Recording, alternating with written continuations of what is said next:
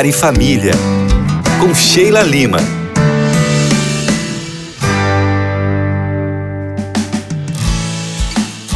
Amigos da Rádio Novo Tempo, bom estar aqui mais uma semana com vocês. Hoje, iniciando uma série nova aqui no Lar e Família. Quem me acompanha já sabe que as minhas séries sempre com o nome Retirando o Band-Aid.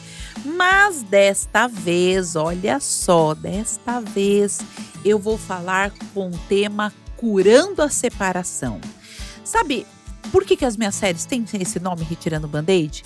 Porque retirar o band-aid quer dizer curar. E eu quero que em mais esse assunto você saia daqui curado, curado em nome de Jesus.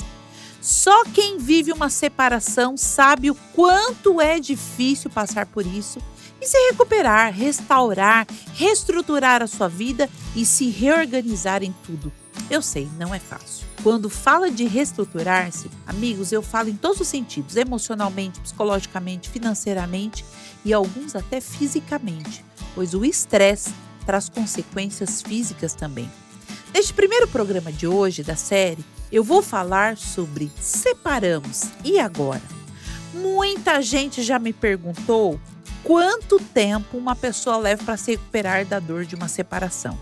Eu já falei por aqui em algum programa que em todas as perdas que nós temos, nós também sofremos lutos. Você concorda comigo? Mas existem especialistas que afirmam que pode durar até cinco anos um luto dependendo de como que foi esse processo de separação, de como que hoje os dois estão se tratando, se é de forma amigável, se é com desprezo, enfim, cada caso é um caso. E além disso, cada pessoa tem o seu tempo de conseguir se reerguer. Mas o que você precisa saber, seja qual for o seu caso, é que ninguém pode viver no luto de uma separação para sempre. E olha que eu conheço gente, muita, muita gente, que não ficaram nem três ou cinco anos de luto. Acabou ainda né, de uma forma mais rápida se recuperando. Mas também conheço gente que passou mais de cinco anos e está de luto ainda. E também, só porque a pessoa não ficou tanto tempo de luto, também não nos dá o direito de sairmos por aí julgando, achando que essa pessoa não sofreu. Eu conheço alguns que, por terem resiliência maior, por exemplo, saíram do luto, mas não pensam em casar-se novamente, nem por decreto. Fala, Deus me livre casar de novo. Então, gente, cada um tem o seu tempo.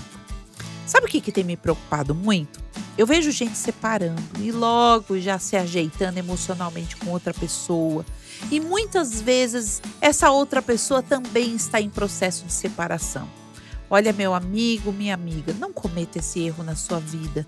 Se ainda está doendo a alma aí, se ainda as feridas estão abertas, por que que você vai se pôr na condição de se machucar ou machucar o outro novamente?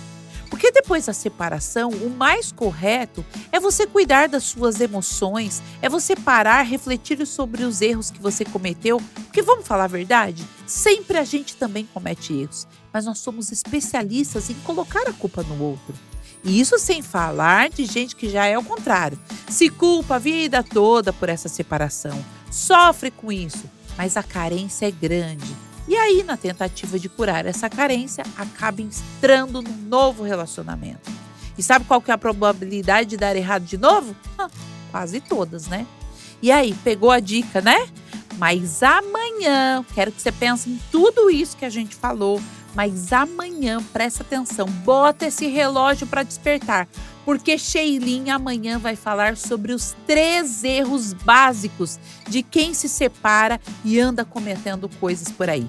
É, você aí tem que estar ligadinho, pode chamar os amigos. Combinado? Combinadinho entre nós? Pois é. E se quiser acompanhar mais dessa série incrível, corre no Instagram que tem coisa boa lá para você também. Arroba Casais em Terapia, underline. Beijos da Sheilinha!